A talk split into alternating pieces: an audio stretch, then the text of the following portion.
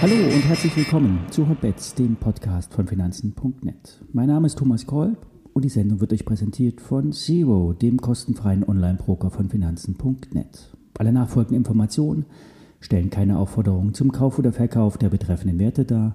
Bei den besprochenen Wertpapieren handelt es sich um sehr volatile Anlagemöglichkeiten mit hohem Risiko. Dies ist keine Anlageberatung und ihr handelt immer auf eigenes Risiko. Ja, ein kleiner Verfall an den Optionsmärkten steht an und das könnte der Grund sein, warum der Markt so lethargisch ist. Normalerweise sind Angst und Gier feste Bestandteile der Börse, eine ständige Achterbahnfahrt der Gefühle. Derzeit scheint sich aber der Markt sehr sicher zu fühlen. Der Angstindex, der WIX, der Gradmesser für die zu erwartende Schwankungsbreite, ist auf einem sehr niedrigen Niveau. Ermittelt wird der Index aus dem Optionsmarkt. Es bleibt zudem bei der Aussage, nur wenige Aktien treiben den Markt an. Nur rund 30 Prozent der Aktien liegen über ihrem 20-Tage-Durchschnitt. Die bisherigen Ergebnisse aus dem ersten Quartal waren soweit ganz gut, beziehungsweise das, was der Markt daraus gemacht hat. Netflix hätte eigentlich viel negativer aufgenommen werden können. Tesla war eigentlich auch ganz okay.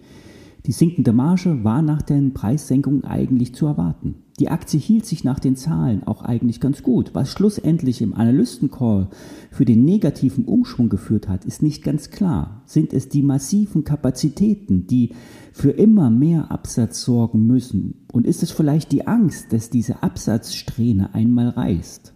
Schließlich verkauft Tesla jedes Jahr 40 bis 50 Prozent mehr Autos und das Wachstum ist die Basis für die Bewertung. Nur wenn die Firma weiter stark wächst, lässt sich ein sehr hohes Bewertungsniveau rechtfertigen. Beim reinen Blick auf die Charts kann Tesla bis auf 140, 150 Dollar fallen. Im Januar stand Tesla kurz unter der 100 Dollar Marke. Hier gibt es also reichlich Raum nach unten. Einen Short auf die Tesla habe ich mir nicht getraut. Zu unkalkulierbar sind die Risiken und die Reaktion auf die Zahlen. Eine für mich bessere Chance bietet sich bei Apple an. Apple hat nach einer kurzen Konsolidierung wieder seinen Weg nach oben gefunden. Es wurde sogar ein Abwärtstrend überwunden. Nun bietet sich die Chance auf ein Doppeltop, ein Fehlausbruch mit einem anschließenden massiven Abverkauf, der auch den Gesamtmarkt unter Druck bringen könnte. Die Shortmarke von 169 Dollar ist nah. Es kann auch noch über 170 Dollar gehen. Das letzte Hoch lag bei 176 Dollar. Würde das überwunden werden, kann es auf 180 Dollar gehen. Ich werde mit einem Hebel 7 Papier einsteigen. Die WKN lautet Paula Heinrich 8, 4 Nordpol Bertha. Die Preisstellung wird erst am Nachmittag besser. Im frühen deutschen Handel ist der Spread noch relativ hoch. Ich werde also im Laufe des Tages einen Einstieg suchen. Am besten kurz unter 170 Dollar. Mal sehen, wie die Reaktion auf Tesla schlussendlich sich auf die US-Eröffnung auswirkt.